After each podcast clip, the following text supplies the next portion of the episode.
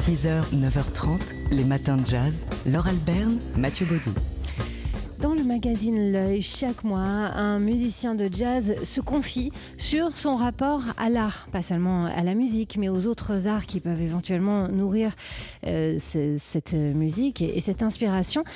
On va écouter Joss Mianiel qui est présent dans le nouveau magazine de l'œil et on l'écoute ici évoquer ben, justement ce, besoin d'aller se nourrir au contact d'autres arts. Joss Mianiel qui est flûtiste.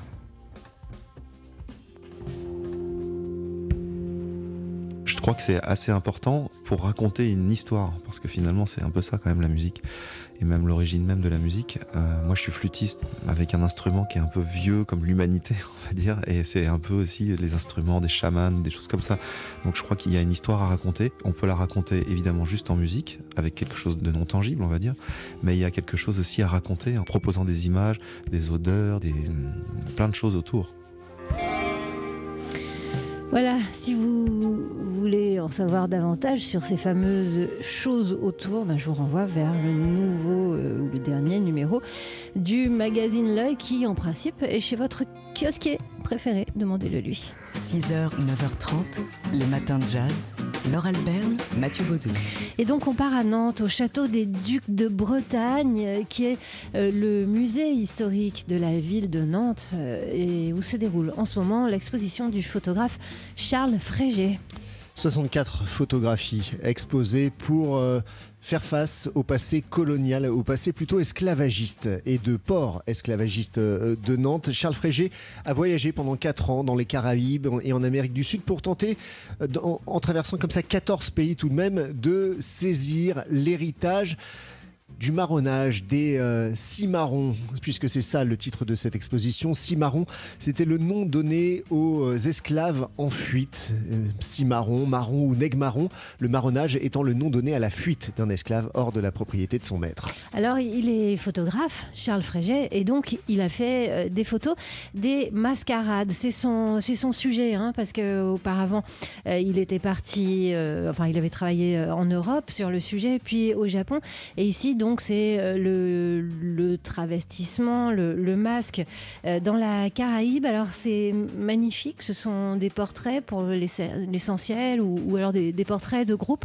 Euh, 64 photos, donc, euh, qui, mettent en valeur toute cette euh, culture, euh, comment dire, pas de l'esclavage, mais la culture africaine euh, qui euh, persiste euh, dans, le, monde des esclaves. C'est absolument euh, magnifique, c'est esthétique et en même temps, ça ne fait pas oublier l'histoire. Donc, vous le disiez, Mathieu, de Nantes, de Port-Négrier, une ville d'ailleurs qui, qui euh, revisite. Hein. Ouais, qui fait un travail de Ouais. mémoire justement sur, euh, sur cette histoire de premier port euh, négrier esclavagiste euh, de France avec 1744 expéditions entre la fin du XVIIe et le début du XIXe siècle. Un travail indispensable donc à aborder avec euh, un œil d'artiste, d'amateur d'art à Nantes au musée d'histoire de Nantes, au château des Ducs de Bretagne. L'exposition s'appelle Cimarron. 6h, 9h30, les matins de jazz. Laure Alberne, Mathieu Baudou.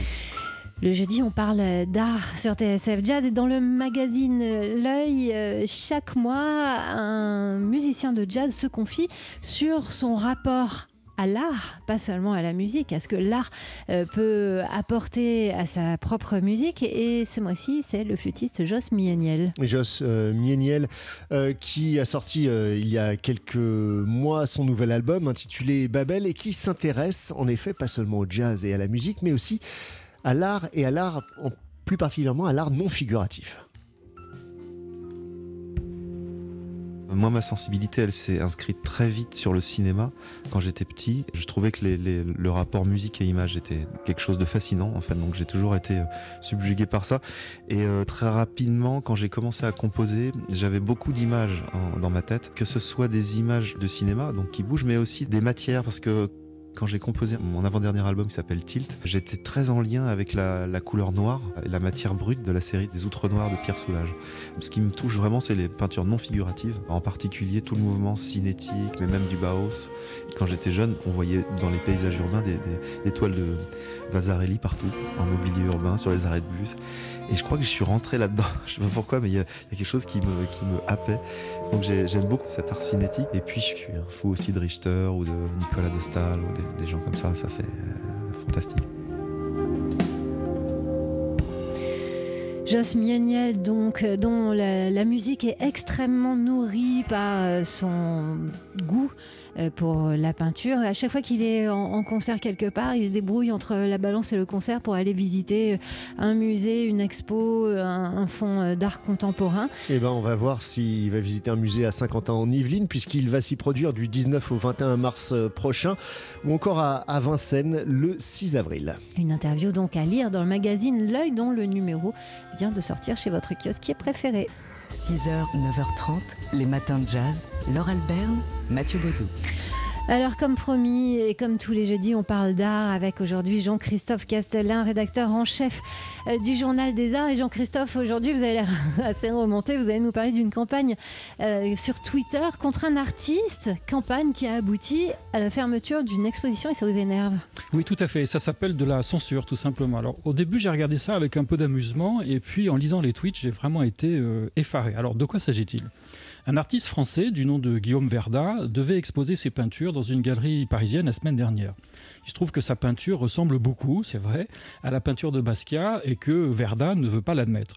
Ici, je dois dire aux auditeurs que l'histoire de l'art est remplie d'artistes qui s'inspirent du travail d'autres artistes et qui ne le reconnaissent pas. Et aujourd'hui encore, le phénomène est encore plus important avec des centaines de milliers d'artistes dans le monde qui veulent vivre de leur art. Et je ne parle même pas des peintres amateurs. Alors, il faut compter en millions d'artistes dans le monde. Alors, vous imaginez bien qu'avec autant d'artistes, il y a beaucoup d'œuvres qui se ressemblent. Alors, je dis tout cela pour bien comprendre le, délire inquiétant dans lequel on est tombé. Alors, comment il a commencé ce délire inquiétant?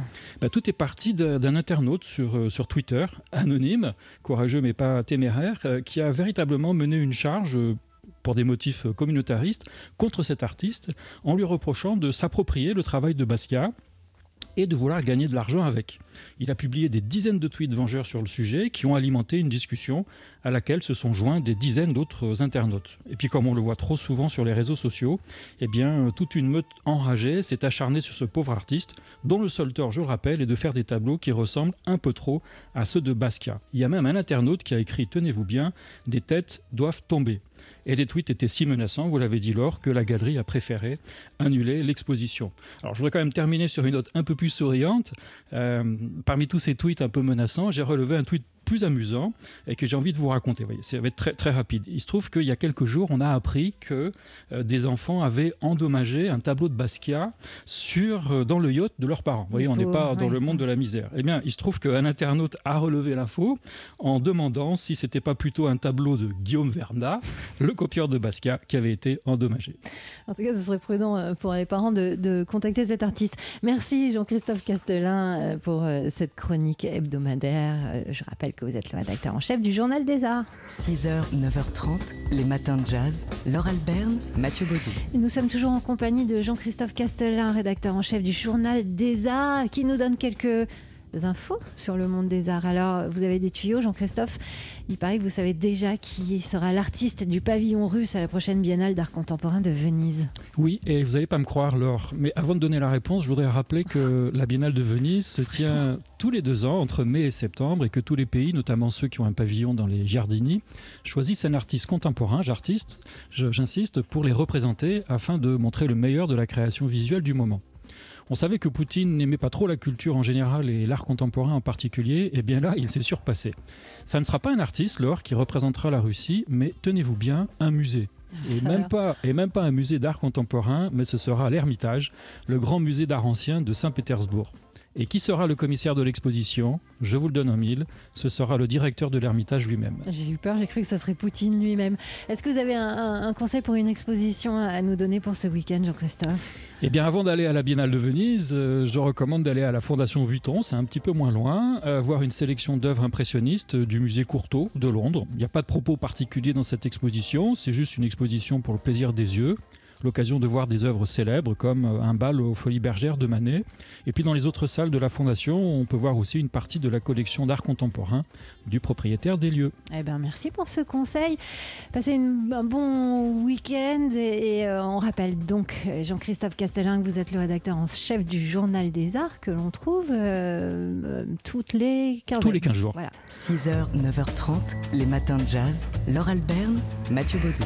Alors, si vous aviez prévu de passer vos vacances à New York cet été et d'y visiter le MoMA, eh bien, il va vous falloir trouver une autre activité puisque le célèbre musée d'art moderne new-yorkais va fermer ses portes pendant 4 mois du 15 juin au 21 octobre. Il s'agit de s'agrandir d'abord, mais aussi de faire euh, du MoMA un musée plus inclusif. Selon le directeur du MoMA, Glenn Laurie, euh, quatre mois sont en effet nécessaires pour finaliser l'agrandissement du musée, des travaux qui vont coûter 400 millions de dollars pour 3700 mètres carrés en plus, mais aussi pour rééquilibrer sa politique artistique en l'ouvrant donc à des artistes moins connus, à des euh, femmes notamment et à des euh, artistes issus des minorités ethniques. Alors c'est l'occasion euh, de remanier l'espace qui permet de repenser la manière dont on fait l'expérience de l'art dans le musée, explique le directeur Glenn Lowry. Euh, L'idée euh, donc c'est de mettre en valeur des, minorités et c'est pas un hasard. Le musée rouvrira ses portes avec deux expositions temporaires euh, de deux artistes africains-américains, un homme et une femme, Pop L et Betty Sarr. Euh, donc voilà, pour À prendre côté un, de ça, un il- nouveau départ. À côté de ça, le MoMA présentera bien sûr toujours les chefs-d'œuvre de sa collection, La Nuit étoilée de Van Gogh ou encore les, les toiles de Francis Bacon. En tout cas, le, moment, le MoMA fermera donc pendant 4 mois du 15 juin au 21 octobre. Et ça va lui coûter 400 millions de dollars accessoirement. Les matins de jazz.